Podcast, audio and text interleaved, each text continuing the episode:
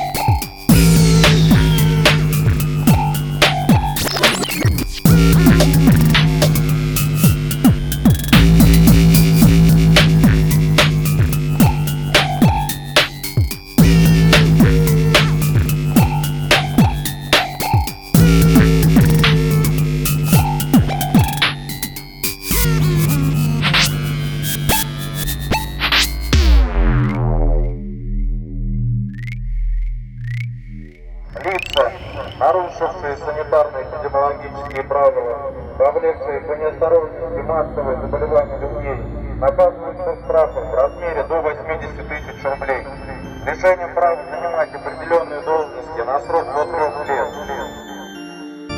обязательными работами на срок до 360 часов, исправительными работами на срок до года или лишение свободы на тот срок.